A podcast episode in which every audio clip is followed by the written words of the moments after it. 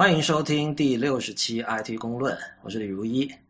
今天是 Real 跟我为大家主持。如果大家有在社交网络上关注我们的话，可能看到我们就在昨天下午的时候，我们开设了 IT 公论的 Instagram 账号。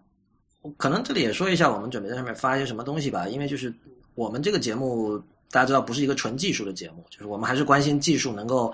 呃，跟生活发生什么关系？跟社会发生什么关系？那这个我们之前在节目里也提到过很多次啊，就是著名的硅谷的这个风险投资人叫 Mark Andreessen，他说过一句很有名的话，说这个 “software is eating the world”，就软件正在蚕食整个世界。换言之，就是从今以后，软件不再是一个单独的一个行业，而是说世界上任何行业都不会跟软件和技术完全没关，呃，也不会跟互联网完全无关。所以，就是我们每天在日常的生活里可以看到，会看到很多很多现象，你最终都可以从技术或者从新的媒体、新的媒介的这个角度去去解读它，去去赏玩它。所以呢，我们就是也会收集一下我们平时见到的这样的这种一种景象。嗯，如果大家有关注的话，我们现在目前为止已经发了两张照片了，一个是呃吐槽 Good Reader Four 的，Real，你以前有用过 Good Reader 吗？没有。你知道这个东西吗？我听说过，他们他们就是呃，我之前其实我对这个之前还用那个 iPad 看那个论文的时候哈，嗯，呃，还找过专门找过一些这种 PDF 的工具，但是因为我的需求还是有点不一样，因为可能我这边对这个文献的管理的要求多一点，但是对这个就是这个某一个文档本身的操作不是很多，所以感觉不是特别适合我。对，Good Good Reader 其实很。很神奇，就是它，它是在我记得它应该是在 iPad 一刚出来的时候，它就已经有了。就你知道那个时候 iPad 的这个硬件性能远不如今天嘛？就不要说跟 iPad Air 相比了，哪怕跟出了名慢的 iPad 三比都是远不如的。但是那个时候它就可以比所有其他的 PDF 软件都更顺畅的去打开一百兆甚至三百兆的这种 PDF，所以当时就是大家就觉得这个是它的一个卖点。然后后来它慢慢的发展发展，就是它变得可以读几乎一切的媒体文件了。就是我有一个朋友，他甚至是把这个这个东西当成这个叫什么文件管理器来用的，因为我们知道在在 iPhone 呃在 iOS 上是没有像类似 Mac 上的 Finder 或者 Windows 上的这个资源管理器这样的东西可用的嘛。但是由于这个 Good Reader 太强大了，你包括你一个 Zip 文件，Zip 文件一般人在 iOS 上是不知道怎么看的，但是这个 Good Reader 可以处理。就是其实那个 我不知道那个开发者是个俄国人，因为他的那个 first name 叫 Yuri。这个挺典型的俄国名字，但就是感觉这哥们儿做软件的这个风格跟中国人很像，就噼里啪啦的不断把各种功能拼命往上堆，然后最终要成为一个这个超强大的什么都能干的软件。但就是这个，我我真的不知道，就他最近出了这个版本四哈，他的在 iTunes 上的那个界面的那个截图是如此的丑陋，这个真的是很。就是你，你本来想着说，OK，我现在它整个图标也重新设计了，可能整个设计也重新做了，希望跟 iOS 七的风格能够更吻合嘛。你会因为在之前的 Good Reader 就是以难看著称的，就除了它的强大以外，这种工具类的软件都是都有这个通病吧？我觉得就是注重功能更多于注重设计。我觉得是那种但凡以强功能强大为卖点的软件，通常都很丑。对对，就功能特别多的那种软件，这可能是 priority 的不同或者什么，咱不知道。我觉得里面是也也有一个设计的复杂度嘛。你想，如果你你你想你你真的去看一下他们做设计的话，就是一个非常简单的东西。你要考虑如果把它设计的美观漂亮，然后就所谓的这个就是用户体验好，其实要花很多心思的。是的。那如果你在功能在这么多，你要再花投入的设计成本，不知道到哪里不没有投了。嗯嗯。对，所以所以我们在 Instagram 上大概会会发一些这样的图片，当然这是一个实验了，未来会发现什么其他东西也不知道。但是欢迎大家去关注，我们在 Instagram 同样也是叫 IT 公论，呃，公论就是公论的全拼，IT 公论 G I T G O N G L U N。Real，你最近有没有听说一个新闻，就是这个中国政府又有新的想法了，他们要推行纯净中文。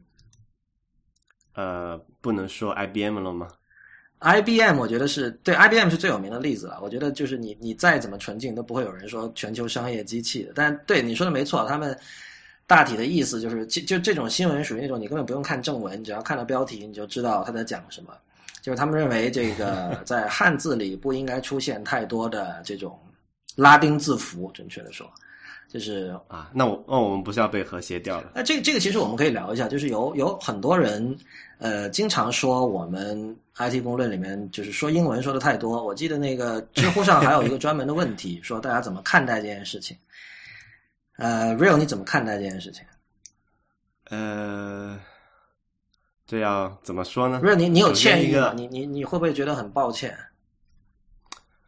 呃，有一点吧，因为有首先一个，因为我我人不在国内嘛，那接触到很多，首先很多我们讲的资讯，第一手的都不是中文的，然后第二个讲，其实我中文水平本来也就不咋地，有些东西也不太知道怎么翻译成对应的中文比较好，那就直接用英文原文可能还比较地道一点哈，我觉得。嗯那然后就是有一些像那些刚才讲，比如说 IBM 的，还有这种 iPad 特例，你你确实也没有办法啊。那那这个能能纯净到哪里去？那个什么英文里面还有很多那个什么中文词汇呢？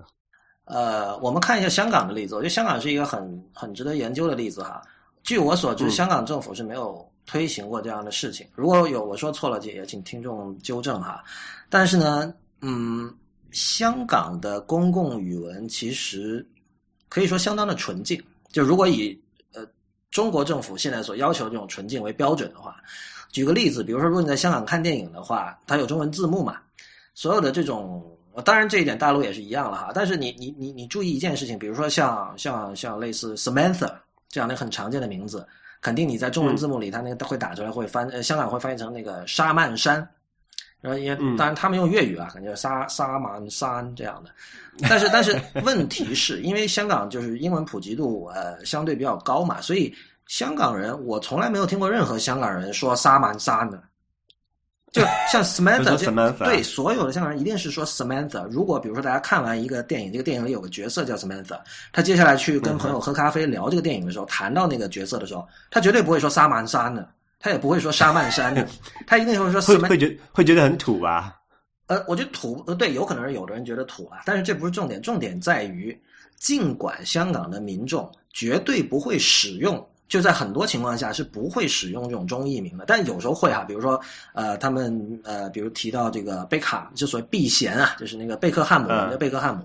呃，我香港我相信大多数人说是说贝克汉姆，白韩而不是说嗯 Beckham，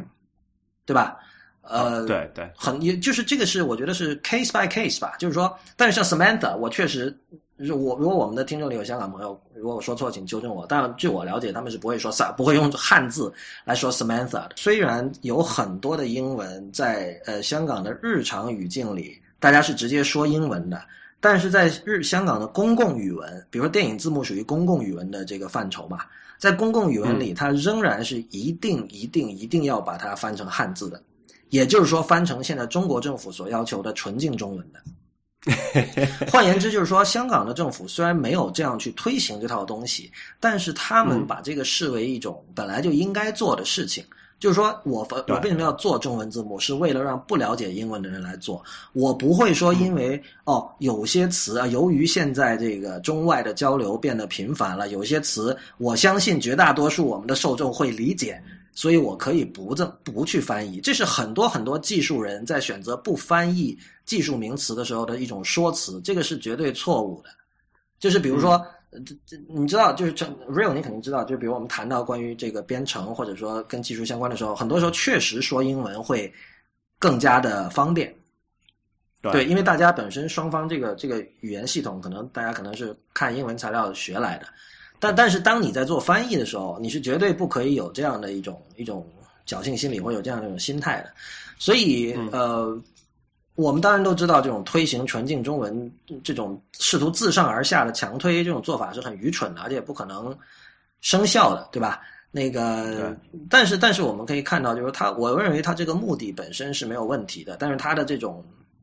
首先说辞可能有点问题，因为这显然不是一个纯不纯净的问题，而且我们知道语言不可能是纯净的嘛，所有的语言一定是，尤其是在今天所谓你知道全球化世界，在所有的语言的这种交流一定是非常的频繁的。我们可以看一下例子，就是比如说日文，日文对于中文的影响哈，你知道这你如果你跟一个中国人聊日文和中文的影响，大部分人可能想到的是一百年前发生的事情，就是在二十世纪初的时候，你知道当时中国有很多人就早期的那个那个白话文的那些词汇，对对，当年的那些学者，他去日本留学，然后带回来了很多东西，比如说像政治、经济、呃科学，诸如此类的。这个已经成了就是大家都知道的一件事情。但是我一直强调一点，就是说这个过程目前仍然在进行。也就是说，哪怕在二零一四年的今天，我们仍然从日本人那里借用了很多很多的中文单词。比如说，呃，而且而且这种这个过程往往是从日本先传到台湾和香港，然后再传入大陆的。比如说像那个“提案”这个词，广如果我们听众里有做广告的，广告公司的人经常会用这个词。我们去提案，明天要跟客户做一个提提案，其实就英文的 proposal，那个 proposal，proposal 对 OK 提案是日文来的。啊，是吗？这样的词非常非常多。另外，比如说，如果我们的听众里有是做娱乐新闻记者的话，你们可能知道“公告”这个词。公告在这个娱乐新闻的语境里是指，就是说，呃，比如说我是这个呃这个某一个明星，我会我的这个经纪公司会给这个当地的这个媒体会发这种公通啊通告，不是公告，通告发通告就是说我啊们今天有一个代言活动，请大家来采访。呃，我我这个我的这个我我们今天这个明星今天呃他主演的那个电影呃今天会开发布会，请你来采访，这种东西叫通告。所以比如说那这个有对应的英文吗？可能有，但是这个对应的英文是什么，我现在一时还真的想不起来。行销应该就是日本来的吧？咦，为什么有多一个声音？刚才谁在讲话？我在讲话是你听到什么了？多有一个有一个你在和谁说话？刚才我没有啊。嗯，刚才我听到有一个有一个女女生啊，有一个女生出现，喂哎，听不到吗？啊，不管了，我我们继续吧。那个那个 呃，刚才说到哪里了？啊，说到通告啊，呃，对，通告有有英文的原文吗？通告有没有英文原文？呃，我不知道，因为就是它有一个英文的词嘛？就是还是就是日本人发明的这个东西概念？呃我不清楚，因为英文娱乐新闻还真不太了解。我也不看娱乐，所以不太清楚这个里面的是说对我，但是你你再看哈，我就说这个日文从日文过渡到中文，日文对中文的影响，这个是目前仍然不断在发生的。就是如果你有留意香港的八卦杂志的话，那是一个很好的观察这个民间语文和日文对中文的，就是中文日化的一个一个实验场。就是 real，你知道“激安”是什么意思吗？激动的激，安全的安。不知道。对，就是我们听众如果有人在日本或者懂日文，一定知道是什么意思。因为“基安”日文就是非常便宜的意思，“基”是一个表程度副词，就跟“超”是一样，“超什么什么，超什么什么”。安是就是嗯日文的这个 “yasui”，就是就是表示很就是便宜的意思。但是呢，就是说啊这两个词你给日本人看他是懂的，这个很正常，是吧？但是现在香港的潮流杂志经常会说什么什么吉安，比如说这个北海道 呃四日游基安，呃北海道基安四日游，对吧？东京京啊不，京都、大阪、京阪神、基安一周游，就诸如此类。这种你想，你如果是比如说你从呃我们我从大陆过去，或者从别的地方过去，你如果对你本身不是学日文的，你对日文也没有了解的话，你根本看不懂的。对啊，但我我在想，就是不是会形容一个东西特别赞，就会说激赞，或者是跟跟这个有关是吗？激赞，激是日文来的呀。对，所以现在就有人在用这个激了。OK，real、不调戏你啊，这个。呃这我我们我们有一位新的这个神秘嘉宾哈，就是他以后不时会会来参加一下我们的节目 OK 啊。那这个这个我们就称之为 Y 小姐吧。嗯啊，OK，Y Y 小 Y Y 小姐，我觉得她她是一个比较特殊的例子。为什么今天邀请她来参加节目？就是呃，她两次令我吃惊。就第一次是我发现她使用用什么来着？Omni Plan，啊，对，她用 Omni Plan，你知道吗？Real，啊，你知道吗？Omni Plan 是我们都不会，可能都不会轻易去买的一个东西。呃，所所所以他是一个 GTD 的践行者嘛？你是 GTD 的践行者吗？就是 Getting Things Done。对，OK，OK，那那那那能能理解了然。后他第二次让我吃惊的是，他今天跟我说他用 Time Capsule。那个那个那个那个备份那个 Howard 对，那个备份工具就是跟那个 Time Machine。你要小心。我我见过的目前的有就我身边人用那个的，最后都坏了。真的吗？但我最近开始用，嗯真的发现它有一点问题了，就是呃，我从那个 Finder 上有时候会找不到它，我不知道这是啊，不是，那可能是网那个那可能是网络的问题。所以这不是它本身出问题。对，但是那个那个硬件可能一年之内或者是一年左右会坏，哦我已经用有可能。了一年了。嗯，所以做好准备，做好备份。好，对，Time Capsule 其实 Real 我觉得是一个挺很鸡肋的东西啊，就是真正专业人士他不用的嘛，对吧？嗯，我觉得吧，他那个就是属于给就是像非 geek 的用户用，我觉得还对但是非 Geek 用户里，Y 小姐是我遇到的第一个有用这个东西的人。就所以我觉得很尴尬，就是说，好像真正呃像 Geek 用户可能他有别的备份方案，无论你用什么 Super Duper 用那种那个整个硬盘去 clone 一遍那种做法，还是怎么样哈。但是普通用户来讲，我认识的人里真的是用用 Time Machine 的就非常少，因为大部分人根本不备份的嘛。我们知道百分之九十九点九的人是不备份的。你为什么会想到要备份？因为有丢过东西，当然就是想要备份。哦，那你为什么？就我我是想，就是可能有很多人会像你这样会想到说，我今天开始应该备份了，然后他会用很土的方法，他就买一块外置硬盘，嗯，然后把东西拖过去，手动的嗯定时拖过去，或者说不定时的拖过去。我只是想实现我们家所有的都可以无限就好了，因为我很讨厌线多，然后我就觉得这个就很好用。所以你有跟乔布斯一样的理想啊？当年就是他也是就是希望把各种线都给它剪掉了这样。所以你现在已经实现了吗？这电源充电肯定还是要的。除此之外，呃，除了电源充电吧，然后电视的话，投影可以用 Apple TV，然后那个听音乐，我有买那个 BO 的那个无线的音响，嗯，所以其他的应该就就除了充电找不到什么还要用有线的理由。Real，你知道吗？Y 小姐她把她的高清电影存在 Time Capsule 上，然后他通过 Apple TV 无线的把 Time Cap Capsule 上的 720P 的电影投射到电视上，而且他说居然不卡。我很流畅，我也是这样干的，你也是这样干的呃，不过我是我 Apple TV 是接有线，然后我投的是幺零八零。？OK，什么叫 Apple TV 接有线？嗯，呃，Apple TV 可以插有线网吗？啊，我知道了，你你 那不是，我知道啊、，因为因为那个 Apple TV 就是 Apple TV 的，如果用如果用无线的话，我的那些片可能没法流畅播，因为一个一一一部可能有大概二三十 G 吧。OK OK，哦，我没有用然后如果你要。你你要在两个小时内放完的话，可能无线的带宽会有点麻烦。嗯，因为我现在看的大概的那个大小就是最大基本上就是八九个 G 嘛，然后我只是觉得可能它快进的时候会卡，但是不快进的时候是很流畅的。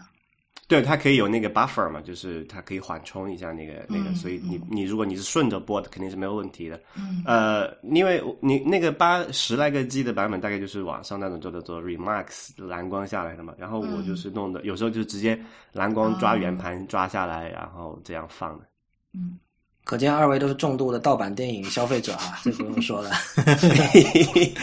好好好，我们那个这个回到刚才原来的话题哈，就是说，其实一开始我们在谈这个 IT 公论英文太多的问题，这个其实我我们之间有讨论过，然后跟一些听众也交流过这个事儿哈。呃，我是没有任何歉意的，Real 可能还有一些歉意。呃，我个人的看法就是说，我觉得真正糟糕的事情是你说了很多英文，你又不解释。我觉得你可以说，这就像很多人说，你可以做任何事情，但是你要承担后果，对吧？那嗯我的选择是，呃，在我认为应该说英文的地方说英文，但是你一定要，呃，尽量的，呃，你要么解释，或者通过别的办办法来重新说一遍，用中文重新说一遍同样的意思。这样的话呢，我觉得有有有一个好处，这个这这个话我以前没讲过，但是我觉得这里可以分享一下，就是说，我相信很多人以前看一些书的时候，你会看到那里面有很多括号，那括号把英文原文注上了，然后其实你是通过这个方式学到了很多英文的词汇的。对，我现在还是，比如说我在知乎上写有些问答的时候，遇到一个一个就是不是很常见的概念的时候，我都会这样做啊。对啊，对啊，我觉得这其实是对读者的，你可以某种程度上说是一种负责吧，就是说，嗯你让他了解到了这个词的英文的原文，那么或者他可以继续去 Google 上搜做延伸阅读，或者他未来，比如说现在他是这这个高中生，然后他那个大学出国了，那么嗯这些词汇他可能已经就知道了对。我觉得这是一件好事来的。我自己有一个经验，我反而会觉得，如果一个英文词它可能，如果翻的不够流畅的话，或者是不够顺口的话，我如果看那个括号里面的英文，我会比较容易记住这个东西。但是就看了那个一个很拗口的词的话，反而就还不太容易记住它到底是什么，啊，你这特别是名字。我知道很多人都有这样的心态哈。呃，我这里顺便可以做一个这个 confession，做一个这个怎么说啊？坦白，做一次坦白哈，就是说，我不知道大家有没有，这我们听众里有没有关心电影的人，就是呃，康城影展、坎城影展，就国内叫叫叫戛纳电影节啊，它里面有一个有一个就是有一个环节，然后国内的媒体一直叫一种关注，real 你听说过吗？一种关注，就是这是一个电影节里面的某一个环节，就是电影节可能看它可能有主主要的一个环节，另外有一个稍微小众一点的环节。这个环节在你现在搜这种简体中文的媒体提到这个环节，它一定叫一种关注。这个喜欢电影的人都知道。我知道 Y 小姐你也看一些电影，嗯所以你你你是见到过这个说法的哈。我一直就知道有这个板块叫一种关注。对，那你你你不觉得奇怪吗？当时你不觉得什么意思啊？什么叫一种关注啊？我当时看这个的想法，可能就是我的延伸的理解，就是它可能里面放的电影的内容，嗯可能是一些比较特别的这个内容，比如说他会讲一些双性人的题材啊，或者是哈，OK，双性人一种关注，这这个理解不是完全错误的啊。刚才 Real 我听到你在那里 Google，然后你现在 Google 出来的结果是什么？只有百度百科有一种关注，然后也没有说它的这个是应该法呃，戛纳是在法国哈，是是法国，对，这是那那这个它它应该是原文是法语的，原文是法语啊、原文是这个我法文发音不准哈，大家这个原谅，就是叫 un certain regard，就是 a certain regard，就是呃呃就是 un 就是 u m 嘛，是法文的那个是冠词还是什么，类似于呃或者什么的。然后中间那个词就是英文的 certain，拼法是完全一样的。最后一个词跟英文的 regard 拼法是完全一样的。但是这句话如果翻译成英文，按照维基百科的译法是 a particular outlook，就是一种特别的观点。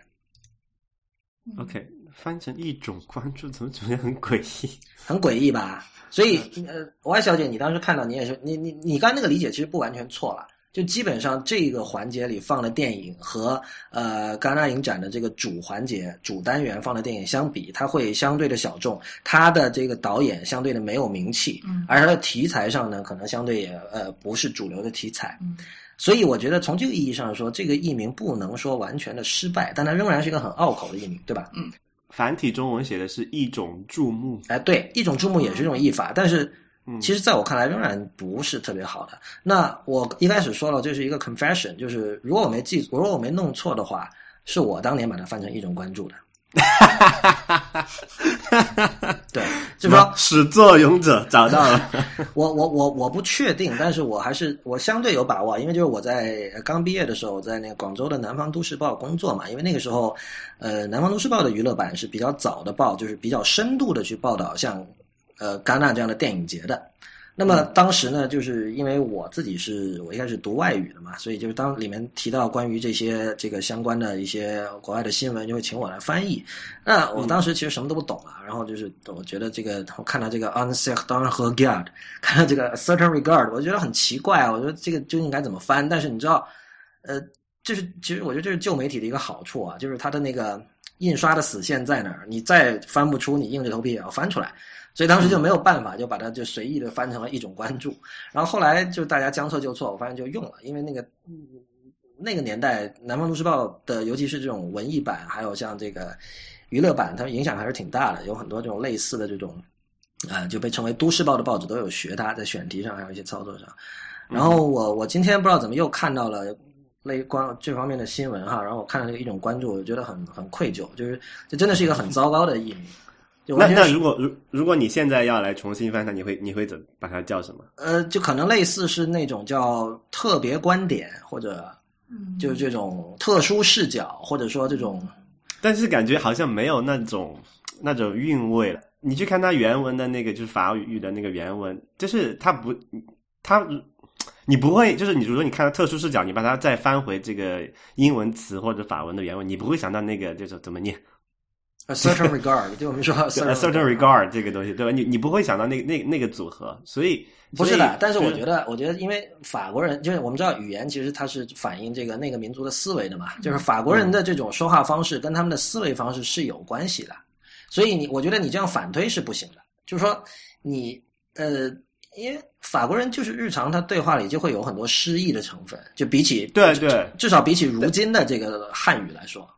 但我我的意思就是，如果比如说假设你现在反改成叫这叫特别关注的话，那可能是信和和呃和答是做到了，但是可能不一定雅。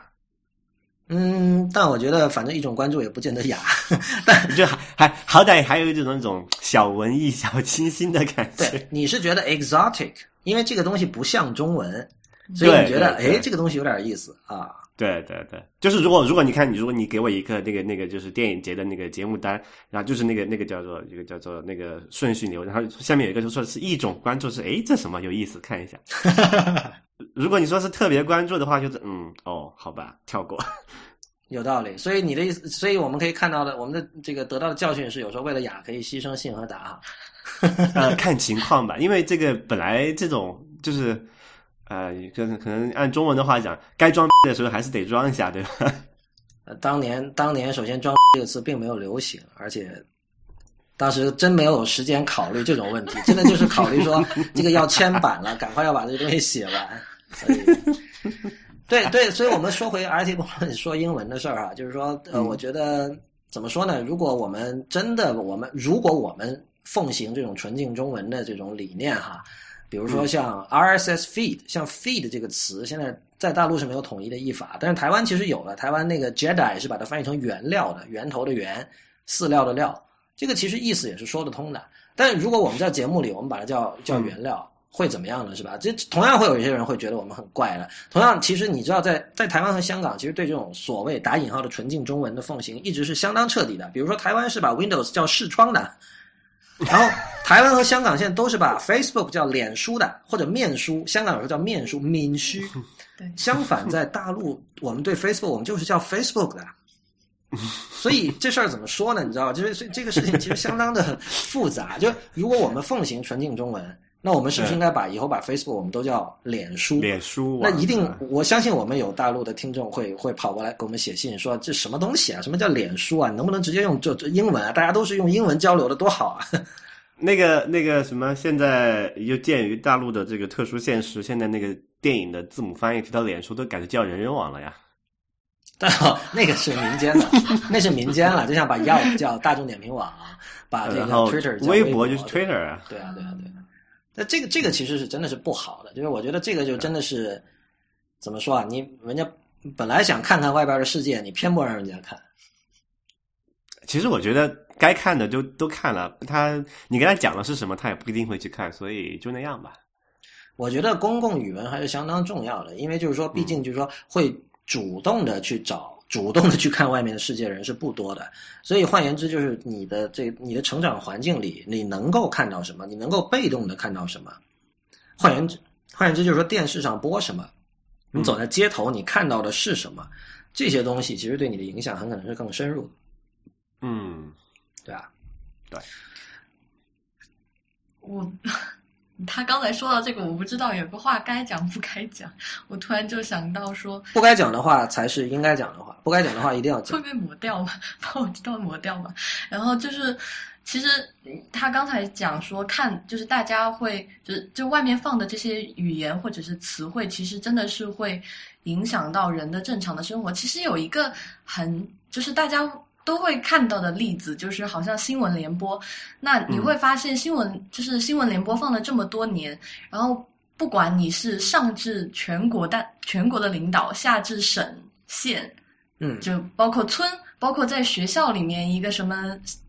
那个学生干部想发个言，其实都是模仿这个新闻联播的口气和词汇，对。所以其实我觉得这些文字和词汇。对人的生活的影响，就是远远是大于我们的想象的。这话怎么能叫不该说呢？这话觉得不不该剪，应该说 不该剪，剪掉，绝对不能剪，这个叫。呃，好好好好在剪刀在我手里。OK，您现在收听的节目是 IT 公论，今天由我跟 Real 为大家主持，另外我们还有这个神秘嘉宾 Y 小姐，她以后会不定期的参与我们的节目。呃，今天我们的话题，呃，接下来要进入这个正轨了，呃。那个 Real，你在 Mac 上有没有用像类似这个，像以前最早的 Quicksilver，或者是现在比较有名的叫 Alfred，还有像 Launchbar 这样的软件？我就是一路这样用过来的呀。你就是一路这样啊？你也是先 Quicksilver 对吧？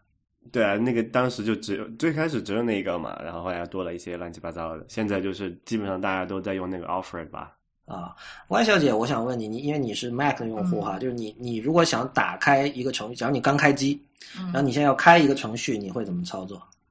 开一个程序的话，就是在那个 A P P 的界面叫什么 Launch Launchpad 啊，你是用 Launchpad？对，呃，Real 我我还挺吃惊的，就我我遇到一个人真的是用 Launchpad，我以为没有人用 Launchpad。你你不觉得从那里面找到那个图标很困难吗？呃，不困难，因为哦，可能是跟我自己的那个使用习惯有关系，就是我经常用的东西呢，我会把它放到第一页。然后对，然后会去整理它。对，然后比如说像，哎，我在那个，呃，我也在会在 Mac 上用那个 Word 或者是 PPT 之类的。然后我会把这些所有微软出的这些软件放到一个夹子里，所以我会尽量让它变得让我自己好找。OK，所以所以你是在嗯，就在你头脑中构建了一个这个这个 app 在哪个物理位置的这个地图了，其实已经对。不，我觉得它有一个特点，就是它是在十点九，就是在 Launchpad 出了之后，它才开始用 Mac 的。对，啊，就是就是就最可以开始接触就这个的。对我，我是觉得，如果是从更早开始用的人，可能你还真的是需要改变习惯。啊这里是可能先解释一下，就是说，呃，Launchpad 就是可能很多人在用，但他不知道它叫这个名字。就其实它是，你知道，在如果你在那个 Mac 上，你用手指抓一把那个 Touchpad，它就会出现一个类似 iPhone 和 iPad 上的界面，就每一个。呃，应用程序都被排成了一个个，就是一个列列方阵一样的一个 n 宫格吧，不是九宫格，也不是十二宫格。然后，然后你只要点那个某个图标，就像你在 iPhone 上点一样，就是那个界面叫 Launchpad 啊。嗯。然后我觉得在在 Launchpad 出现，Launchpad 是十点八还是十点九出现的？呃，十点八吧，好像印象中是。对，反正在此之前，就是我相信，呃，很多人是用那个 Dock。就他会把常用的软件放到 Dock 上面，呃，然后不常用的软件，我相信就是进 Finder 去找了，进到那个 Finder 那什么。然后我们一开始提到那三个软件叫那个呃 Launchbar、Alfred 和 Quicksilver，其实是呃这种软件它有一个统一的一个类这个称说法叫 Launcher，就是它可以通过一个简单的快捷键来触发，比如说我摁这个 Command 加空格。我就可以调出这样一个一个东西，然后这个时候我只要打那个软件的名字的头两个字母或者头几个字母，然后我再按回车，它自动就会出，你就可以直接启动那个软件了。嗯，这样的话就省很多事儿嘛。就是说，因为因为你知道，你你在使用电脑的过程中，你可能处在任何一个一个状态，你未必是刚好那个时候在 Finder 里，然后你就算你要开启这个 Launch Bar，其实你也要用手抓一下，对吧？呃，这里纠正一下，Launchpad 是十点七就有了，十点七就有了。OK，对对。那么就是呃，其实 Launchpad 你可以把它理解成一个图形化，呃，一个更或者说苹果推的一个 Launcher 了，就是那个啊，那个叫做 Windows 的开始菜单啊，开始菜单啊，或者你说开始菜单是一个做的很差的 Launcher 软件，可以这么说吗？差不多吧，功能是类似的，我觉得是这样子的，就是呃。呃，因为我你不我知道，你起码 Lawrence，你跟我都是属于那种就是键盘驱，就在 Mac 上至少是做所谓键盘驱动为主，键盘党。就是，对，就是基本上绝大部分的时候手是在键盘上的，嗯，然后可能普通人用他的绝大部分手是在鼠标上的，呃，应该准确的说，如果你是右撇子的话，你的右手在鼠标上，很多人左手是放在大腿上的。左手是垂下来，属于单手 电脑用户。那那么就有一个问题，就是说，呃，那那如果你是习惯于操作方式是习惯用鼠标去点的话，那肯定这个 Launchpad 还是比这个要方便。但是因为像我们，我跟 Lawrence 这种属于这种叫做算算 Power User 了吧？哈。呃，对，请继续。OK 啊，就是我们都是属于这种 power user，然后我们很多事情为了追求效率嘛，就会有一些各种各样的这种古怪的小工具了。那跟刚才讲那个 launcher 就是呃不那个 offer 就这种东西，因为有一个心理的过程吧，就是如果我想到某一个软件的时候，我不会先去想，我就我如果我用那个键盘的 offer 操作，我就直接打那个软件的名字，因为我直接就想到那个软件叫什么，比如说我要开 Safari 就开 Safari，我要开 Chrome 就开 Chrome。嗯那如果你用这种图形化的方式，它其实对我们来讲是效率比较低的，因为有一个问题就是我要先想到，哎，我要开 Chrome，哎，Chrome 在哪里？对啊，然后他想到了，哎，Chrome 在那个 Launchpad 第三格第五个图标，对，然后再点一下，就这样就就等于是绕了一下嘛。我觉得 Y 小姐和呃它所代表的这一类用户可能对效率没有我们这么变态的追求啊。不过这其实就导致了我们就引向了我们今天的主要一个话题，就是刚才 Real 提到 Power User，就是就是可以可以大体的翻译成高级用户，就是就是对这个对工具比较熟悉，呃，很追求效率，希望掌握它的一切功能，并且根据自己的需求进行这种比较呃理性的选择的这样的用户吧。就是纯净中文好难啊，好难啊 Power user 吧。所以，呃，我们想谈的问题其实是如何在 iPhone 和 iPad 上成为 Power User。因为，因为你知道，在在在桌面电脑或者笔记本电脑，在在比如在 Mac 上判断一个人是不是 Power User，其实是有很多可以说是硬指标的。比如说，一般来说，你看到有人用 Launcher 软件，比如用像什么 Alfred 这样的东西，你就会说他是个 Power User，是吧？如果他还用什么 Automator，那是更加是 Power User 了，对吧？会做很多这种自动化的这种东西。然后经常开着，经常用 Terminal，应该是 Power User，对吧？也可能是程序员。也可能程 程序员当然就是默认 by default 是 power user 哈，但是但是在那个 iOS 上，好像你没有太多空间让你成为 power user，而且另外一件事情就是我们看到这几年 Mac OS Ten 在不断的 iOS 化，嗯，呃，这件事情本身也令很多 power user 不满，他会想以后会不会整个 Mac 会变得越来越傻瓜化？当然，其实乔布斯一直的理想就是做一个傻瓜化的电脑哈，某种程度上说。但是以前的话，呃，Mac OS Ten 在这个傻瓜化和这个呃让 power user 爽这两件事情上，它做的达到了一个很好的平衡。就是我们知道它底层是 Unix，然后你愿意的话，你可以完全打开那个 terminal 用命令行来操作哈。嗯，你也可以效率很高，但是如果你不是那样的人的话，也有像刚才提到像 Launchpad 这样的东西，可以让人很直观的去使用这个电脑。但是在 iPhone 和 iOS 上，因为苹果给这两个平台它施加的限制要要大得多，所以很多时候呢，你作为第三方开发者，你没有办法去开发一个软件来实现像类似 Alfred 这样的功能。但是我最近发现啊，Real，我发现嗯其实是有这样的东西的，就是我最近嗯知道有像 Launch Center Pro 这样的一个 App，它其实做的事情就是很有点像 Alpha 和这个 Quicksilver 做的事情，就是呃简单来讲，就它是一个替代桌面。就是它，它想替代你的 home screen，这是一个在 iPhone 上的软件哈。就是你打开它之后，它仍然是一个是是一个十五宫格，呃，三行，呃，三列五行这样的一个状态。然后每个上面的那个那个那个你点了之后，它都是一个一个 action，它称之为一个 action，就是你可以触发一系列的动作。比如说，real 假设我要发一封 email 给你的话，我现在的做法可能我先打开那个 mail 那个软件。然后我对摁那个 compose new mail 右上角那个那个那个图标，然后我再输入你的地址。但是我可以在这个叫 Launch Center Pro 这个软件里设定，把这三个动作把它合合合呃三合一了。然后我点一下那个按钮，自动它就会出现那个发 email 的那个界面，同时你的 email 地址已经填好在里面了。对对，那这件事情就显然在在 iPhone 上能够这么搞的话，效率显然是提高了的嘛。我就最近我就很。呃，应该说有点小惊喜吧，发现还有这样的东西，就是说在 iOS 上成为 Power User 好像成为了可能。还有最近还有其他还有另外几个工具挺有意思的啊、呃，比如之前我一直关注很久了一个叫做叫做呃 Pythonista，嗯，它等于是一个，它其实是一个编程环境呢，你可以这么讲，它是在嗯 iPad 上运行的，然后你可以通过写 Python 脚本，然后来完成一些这个就是呃基本的自动化的功能。嗯，就所以所以就是还真的会会有很多人在上面折腾这种这种东西，就即便是在苹果给定这么多沙盒模型啊，还有什么各种 App Store 的这个规章限制的条件下，还是有人折腾出了这么这么玩的可能。其实啊，就是我有有一件事情，我一直觉得很嗯，怎么说呢？就是在电脑上有时候一些很稀松平常的，或者说非 power user 会需要的一些功能，它其实很难做。比如说，假设哈，你看我我我出去玩旅游，我去欧洲玩了一圈，我可能拍了上千张照片，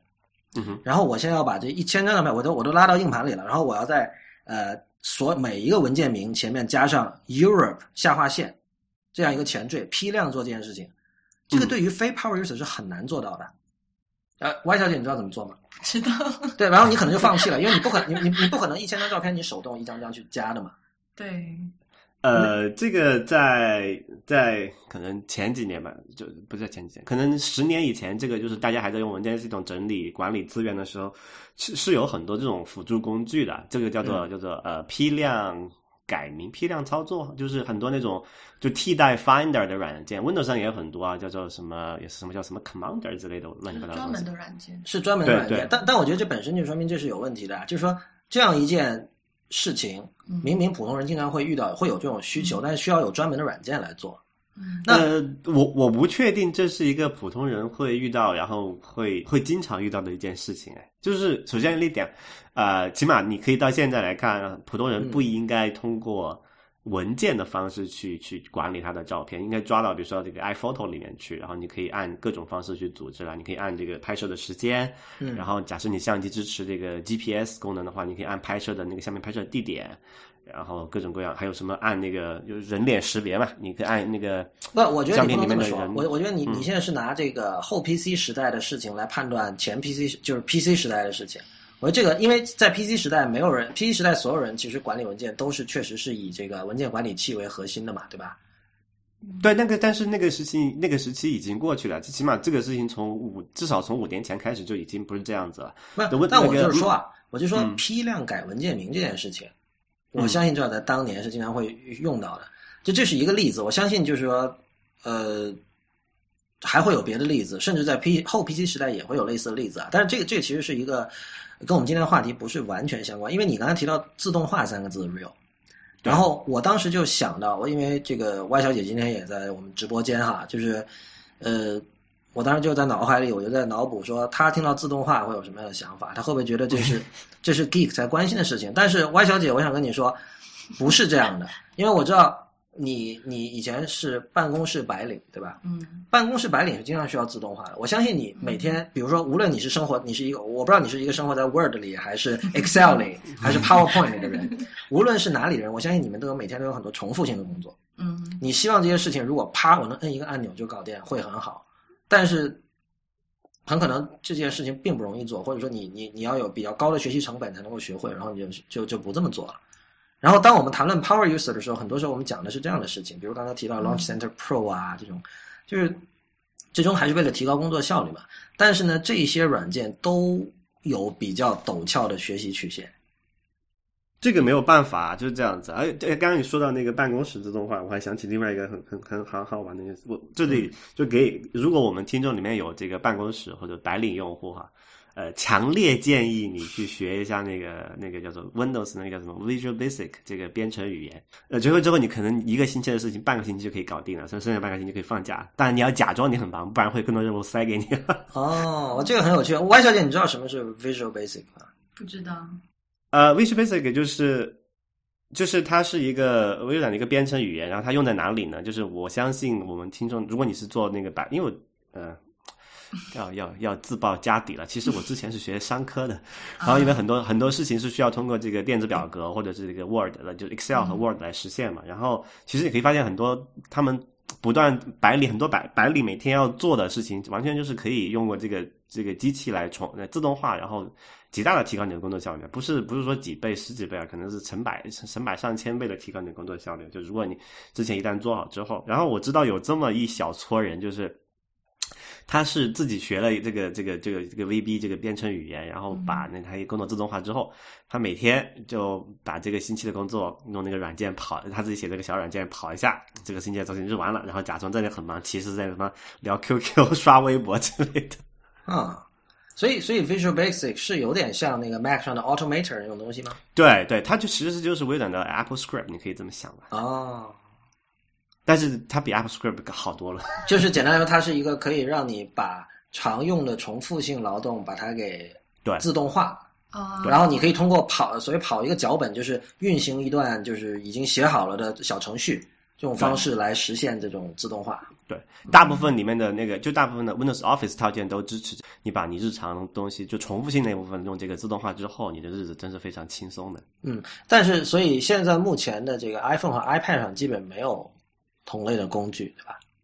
对，iPhone 现在这上面就是 iOS 上面的，现在就是制肘太多了。然后首先有一个沙盒模型限制你不，就 App 之间是不能共享文件的。那你知道不可能你有一个 App 解决你所有问题，对吧？你始终是要通过某种方式去，呃，去用用两个或者多个 App 来协作，才能完成一个叫做我们叫做 workflow 工作流程嘛，对吧？嗯嗯。那那其实这件事情在 Mac 上就非常，在那个 Mac 上挺方便，因为这个没有沙盒模型的限制，但现在以后也会有了。但是在 iOS 上这件事情是基本上是不可能的，你只能用苹果提供给你的方法去做，然后其实就限制是非常多，然后不够灵活嘛。所以我还挺吃惊的，当时看到那个 Launch Center Pro 这样的东西能够通过审核哈，因为 App Store 一直有这么一个，现在这近两年这个规则有所放松，但它早期的时候是说，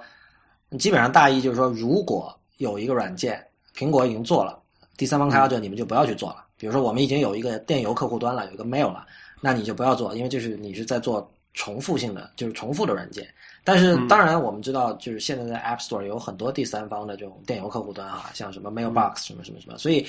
呃，他们对这条规矩有所松动。但是像 Launch Center Pro，其实它要做的事情是取代整个这个 Home Screen，取代整个桌面。呃，你可以这么想嘛？这件事情让我想起之前那个 Facebook 做过一个叫什么 Facebook Home，对吧？嗯嗯，对，那个是给安卓上，后来后来被那个不了了之了，那个是另外一回事情。但是它两两个的，虽然他们看起来做的事情是类似的，我觉得还在在战略上还是有本质的不同的。就起码那个 Facebook Home 其实真的是彻底取代掉你系统原生的那个 Launcher 了，就是那个启动器。但是这个叫做 iOS 这个 Launch Center Pro，它只是一个普通的 App，说白了。然后对这个当然也是因为苹果不允许它就是做。对你没有办法，你没有办法去替代苹果自带那个那个那个 Launcher 嘛。所以让你下面在在你就是苹果说，那你在这个基础上做一些 Power User 的一些工具，那它其实对它来说没有没有损失啊。嗯，总之就是说，呃，比较推荐大家用这个东西啊，那个可以去试一下 Launch Center Pro。嗯，其实我觉得像苹果这个。它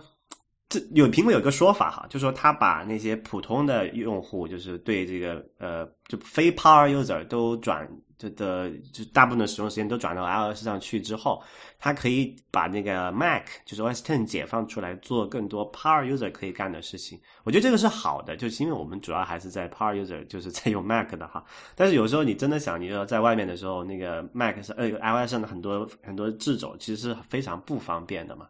那我我其实也挺高兴有看到这么一些像那个 Launch Center Pro 啊，还有那个叫什么刚才我讲那个 Python Lista 这种东西，他们就不断折腾出这么一个玩法。因为如果他们如果这些人不做这件事情，我们可能永远都不知道还可以还可以还你你不这个 Launch Center Pro 出现之前，你可能不知道还可以还可以做这种事情，对吧？可以完成这么一个工作流的一个一个一个可能性。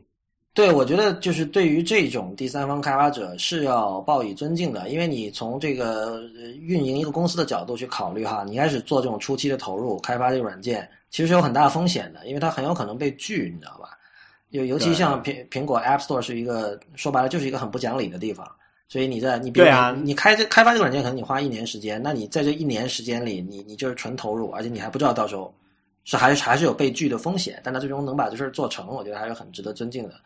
呃，对啊，那个 Python Lista 当年，当时我看到就觉得挺吃惊的，因为我记得那个 App Store 有一个规则，是你不能在你的程序里面再绑一个解释器或。对，就装编译器，然后去运行别的程序嘛。但实际上，那个 Python 内做的就是这件事情。它是在对对 它的 App 里面绑了一个 Python 的解释器，然后它植入了这个各种的这个，就是调用苹果原生的 SDK 的钩子，等于是你是在写 Python 程序，然后是在这个 iOS 里面跑了嘛。其实这个这跟之前那个苹果的那个 App Store 的审核政策有一点松动也有关系，因为在之前我们前一期讲了，有很多这个游戏它是通过这个叫我们讲一种叫做 Lua 这个脚本。的来实现那个游戏逻辑嘛，因为这个是非常通行的一个做法。因为游戏它很多都是用那个 C 或者 C 加写，要要追求性能嘛。但是用那个写的话，游戏逻辑其实是非常麻烦的，因为它是一个编译性语言，你没法在 iOS 上再编译东西嘛。所以它就就出出于那个游戏的这个这个很多游戏都这种这种状况没有办法，所以它就必须允许你植入这个 Lua 脚本的解释器。那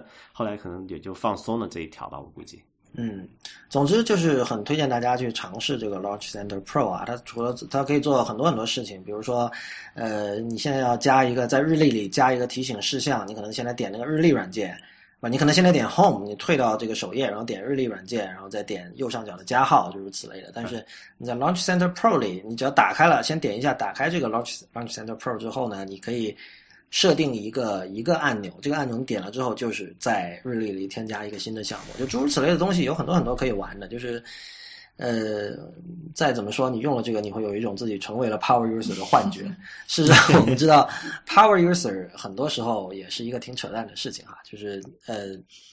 你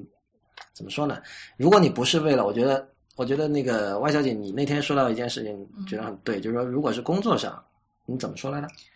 嗯，我的意思是说，就是你到底在生活中有多少事情是这么依赖，就是 iOS 这个系统去完成的？像我对于这个 iPad 或手机的使用，可能我最大的需要它精准的一些事情，就是比如说发邮件发给某一个人，或者是短信发给某一个人，或者是之类的。但是除了这些，我非常希望它能够有效率的事情，但是其他。这个系统上的软件，比如说一个看电影的软件啊，或者是之类的，我并不要求它需要有，就是我马上要到我就是比如说到一个电影里面的 Top Ten 的那个界面去，我不需要。换言之，你觉得多点几次无所谓的，对于这类软件？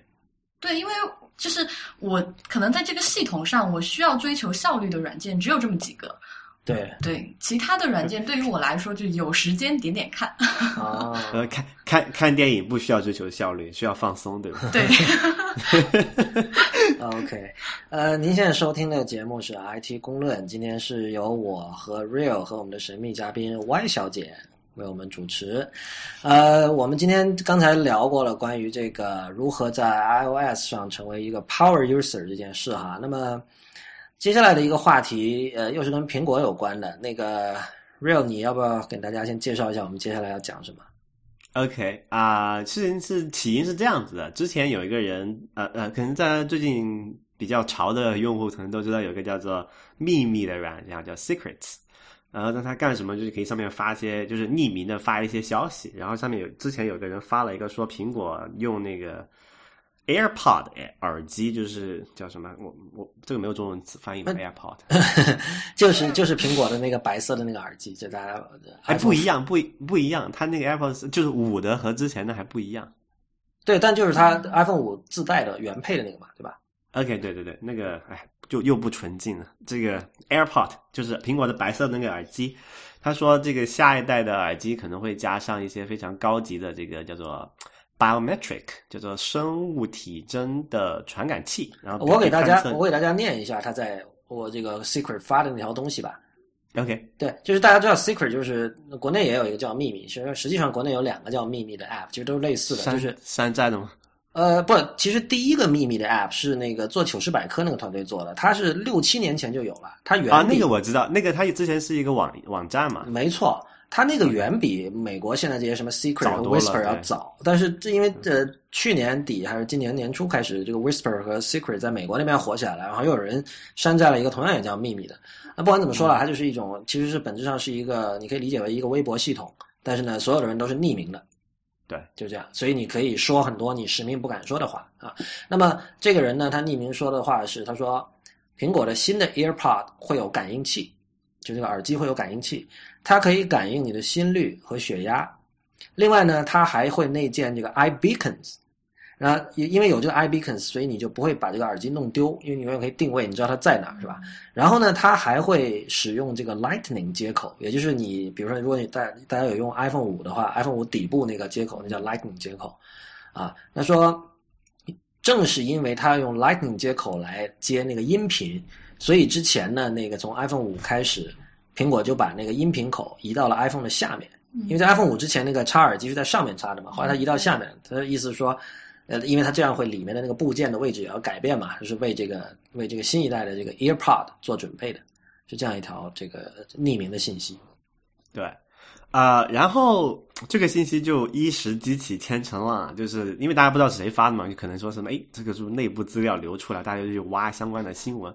结果碰巧了，那么就是很多人去挖了之后，发现，哎，苹果最近真的招了不少的这个，就是跟这个事情有关的人，就是。用这个耳机，或者就就就是不是用耳机吧，就是通过你的耳朵周围的这个皮肤或者是这个血液的流向来探测你一些生物特征，比如说你那个血液里面含氧量啊、心率啊，就是对对对，就这种东西。然后又有人发掘出苹果最近是确实搞了一个，就是这个叫申请了一一堆专利，是跟这种事情有关的。所以，所以这件这个这个这个叫做这个谣言嘛，就变得哎还挺真实的哦，就越来越越像那么一回事儿了。然后后来隔了几天，那个那个。首先我们不确定啊，因为这都是两个都是匿匿名的。这个据说这个谣言的就在秘密上发那条谣言的作者就在 Tumblr 上又开了一个匿名的账号，说：“哎呀，我这个是瞎蒙的，我真的不知道有这么一回事儿。”然后他为什么要发这个呢？因为他担心，因为这个事情太就是根据后来的新闻来看太接近真实了，就是可能有可能苹果真的在做秘密的做这么一件事情，然后他。就发布这个谣言，可能歪打正着了是吧？对，就碰碰巧了，对吧？然后他就担心要，因为苹果我们知道苹果都是一贯保密政策非常严厉的嘛，在公司内部，因为他担心这么他发么这么一个歪打正着的谣言，可能会让苹果说，哎，我们是不是有谁内部人泄密啦？然后去会影响影响到别人的生活嘛？所以他就特别澄清了一下这个事情，写了一篇超长的帖子，然后这个对就向大家道歉。呃，说老实话，这个真的是。不知道怎么说他了，哎，对，但这个事情就变得非常有意思，就是说，你你因为你每每年一到这个夏天的时候，就关于苹果的新产品还有将要发的一些东西，啊，各种各样的留留言都出来了嘛，哈，然后你知道乱枪打鸟嘛，也可能总有总有时候会碰见一个的，那可能这次会不会就说碰见了呢？对，Y 小姐，你对？哦，你你可能不知道什么是 WWDC 了，但反正就是说，苹果年终六月份的时候，它会有一个发布会。呃，你你之前有没有看相关消息，或者你对下一代他们的产品有什么期待吗？哎，前几天不是网上流了，是他们那个新手机的模型都在淘宝上卖了吗？哦，你是 Pro 啊？Real，你看他是他是 Pro 啊，他这个事儿我都不知道了，已经可以买了，赶快买。然 后就是网上说，现在那个淘宝有卖那个六的模型，然后就说这个是为了方便淘宝的那些卖配件的人能够提前，就是最早能够批量出这些配件。嗯，啊，可惜今天李楠不在，李楠肯定有很多这方面的内幕消息，不管他能不能说哈。那但是没事。记得上次你跟初阳聊了一期，不是还在聊，就是。科技对怎么去采样那个血？对，这个这个是因为对，这个是因为现在基本上已知的一件事就是 iOS 八的话，啊，因为 iOS 八会在六月份的那个活动上，就是会会被介绍嘛。然后那里面会有一个叫 Health Book 的东西，就是有点像现在的 Passbook，然后就是它可以去检测你的这个像心率和血压之类的东西。对，就我觉得这个事情就是 AirPod 那个那个谣言还挺有意思的，我们可以从那里发散一下哈。因为我知道 Lawrence 你之前和那个初阳，还有包括之前我们跟李楠聊这个苹果的未来那一期的时候，都讲到了这个可能苹果会做一个。跟健康相关的一个一个附件来做这个东西，当然，呃，李楠没有确定，他说是一个手环或者是什么一个，但他说的是可穿戴式设备啊，他很李楠不知道，李楠随便说了一个大的 category，对，很狡猾，没有没有那个，但是这个谣言，然后后来相关大家挖出来的新闻，让我让我后来回去想了一下，我觉得这个事情还还蛮靠谱的，因为。你看那个 Health Book，它流出来那个照片里面，它里面包括哪些东西？里面比较常见的一些体征，比如说这个血压，嗯，还有这个血氧含量，然后这个叫心率，这些都是一些常见的这个生理体征嘛。然后它要采集的话，你用一个这个手环，其实还蛮难做到的。因为手环你可以采集那个血压，可能没有太大问题，你把它绑紧一点是吧？因为那个本来现在量血压是通过这种方式来做的。但是你说要量这个血氧含量，可能就比较麻烦了，因为啊，还有之前包括像那个有还有说这个叫血糖，因为这个这个血糖这个还蛮这个东西还非常要紧，就很多这个叫做呃低血糖患者嘛，嗯。还有那个糖尿病患者，他是需要经常监控自己的血糖含量，就是过高或过低都会就是可能引发这个生命危险。嗯。但是你传统的这个采集这个血糖的办法是需要就是要戳开手指，然后要要或者打一个针什么的，就是要刺破的。刺破，然后用那个试纸取血样。对对，或者不用试纸，用一个用一个什么仪器去，但是肯定是要戳破达到血样的。嗯但这个事情就很麻烦了。首先一个很痛，对吧？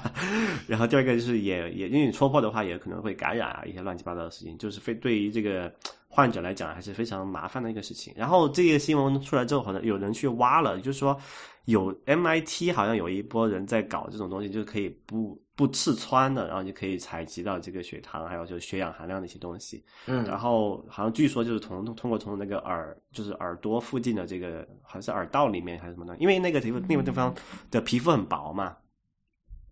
听起来挺恶心的。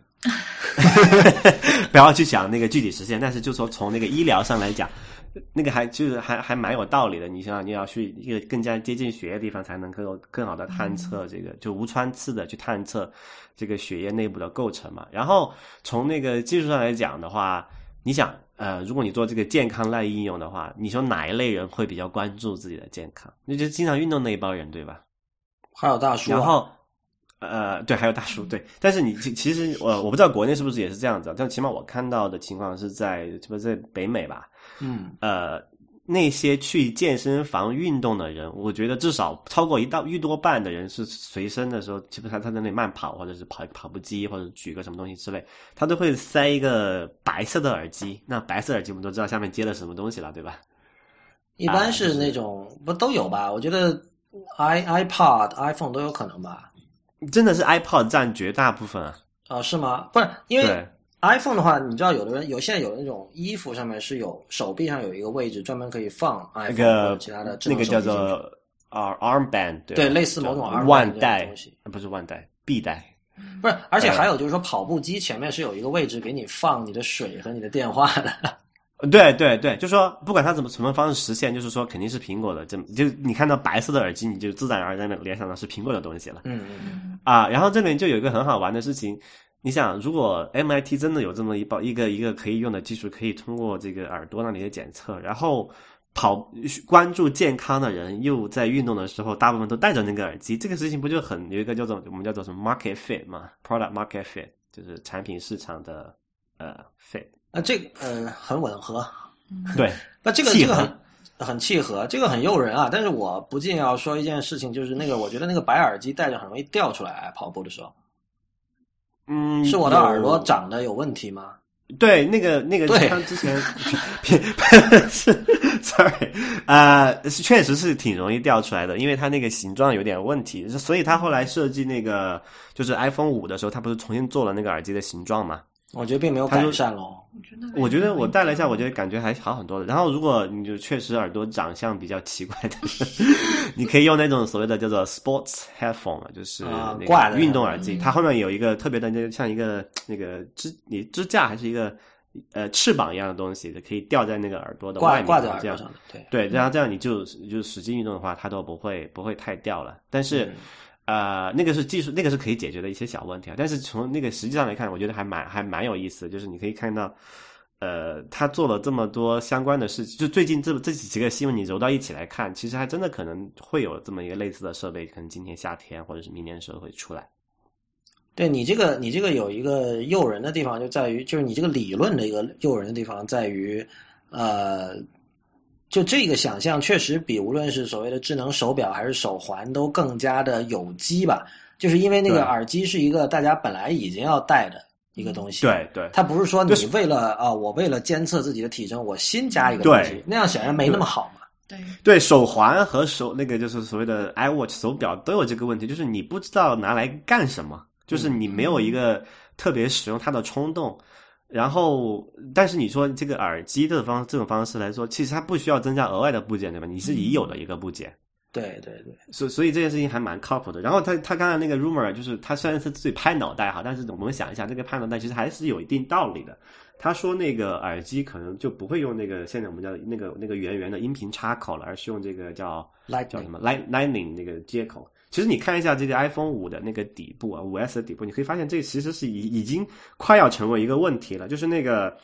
耳机那个音频接口的大小啊，嗯，它它的直径已经是比那个就是那个 Lightning port 那个要厚了，嗯，然后我们知道苹果呢是又要不断做薄嘛，嗯，那么可以可以看到至少在可能在呃可能六可能还不明显，可能在七 iPhone 七或者八的时候，这就就会变成一个智轴了。嗯嗯，就是那个音频接口的大小会变成一个智轴了。然后，如果你再联想到它需要，如果你探测耳机需要做一些更多的数据的交换的话，你用那个耳机那个线，虽然也可以做，你因为耳机有那个控制线嘛，那个呃放大音量、减小音量，然后播放暂停，也可以发送一定程度的小的数据。但如果你要再做一些更加丰富的功能的话，那显然是用这个 Lightning 接口这个数据数据是比较来的好一点的，对吧？就是 Lightning 它的这个数据传输的带宽是远远要高于这个耳机的那个三点五的那个口的，而且它的它灵灵活性也更高嘛。是，对，而且这个就所以所以你可以看各方面的，就它那个 rumor，所以我为什么讲它来的那个，虽然它是拍脑袋想出来的，但是就是因为在各个方面都还蛮契合这个发展的趋势的，所以看下来，哎，还真的可能碰对了。对，但是就是这个，我觉得这就是这种匿名社交网络会让我们这种蛋疼的人。可以嚼舌根嘛？就是你你，比如我也可以完全说，我说这人其实就是苹果内部的人。我可以说这个人就是 Tim Cook，或者这个人就是，或者这个人就是苹果内部一个人。接受程度对吧？虽然他在这篇帖子的末尾就特别用粗体字强调了，说我不是苹果的人，我也没有给苹果工作过，就并不是说苹果看到我这条东西给我写了信说要威胁我什么的，没有这种事情。但也可能他在说谎，这也有可能就是说确实在暗示苹果的一些东西。对，就出来测试一下市场的反应嘛。对，而且呃，我们必须说，就是 Tim Cook 掌舵的苹果，在这个做这种宣传和营销的时候，确实跟以前不太一样了。这个这这个本身，那个 Phil Schiller 自己在这个一两年前说过，就是他们现在做事的方式会跟乔布斯时代就相比，确实会更开放一点。而且呃，昨天也有一个新闻哈，就是那个苹果在苹果工作了差不多二十年的那个负责公关的那个总裁。叫 Katie Carton，对对，Katie Carton 刚刚离职，就他退休了，等于说是就是对对，嗯，具体原因不详，但很可能就是说就够了，累了嘛，就享受生活，就开始就是对啊。那 Katie Carton 其实可能一般人不知道，但其实就是说他一直是负责苹果对外的这种宣传和营销，就是我们看到的，就普通人看到的跟苹果相关的一切，从文案到设计到它投射出来的各种。呃，形象和他组织的各种活动，其实都是 Katie Carton 说了算的，所以，呃，可以说这是一个相当于一个时代结束这样的感觉吧。所以之后接下来，呃，苹果的营销会怎么去打，我不知道。而且就是说，如果现在我我显然不是在暗示说现在这个 Secret 上的这段话会呃这个代表着苹果未来的方向啊，这个实在是太 太这个太不靠谱的一个说法。但是总之。不知道为什么这几件事情刚好都挤到了，呃，就这么一个星期的时间里，呃，让人就不禁会有各种遐想呗。对，嗯，OK，那。今天这期节目，我觉得差不多到这里也就结束了。呃，再次提醒大家，哦，我们最近新开了这个 Instagram 的账号，就是 IT 公论 I T G O N G L U N，欢迎大家去关注。呃，然后感谢今天 Y 小姐做我们的特别嘉宾。呃，Y 小姐以后还会再来的哈。嗯，然后那么也欢呃也希望大家能够在社交网络上关注我们。我们在新浪微博叫 IT 公论，公司的公，论点的论，在 Twitter 和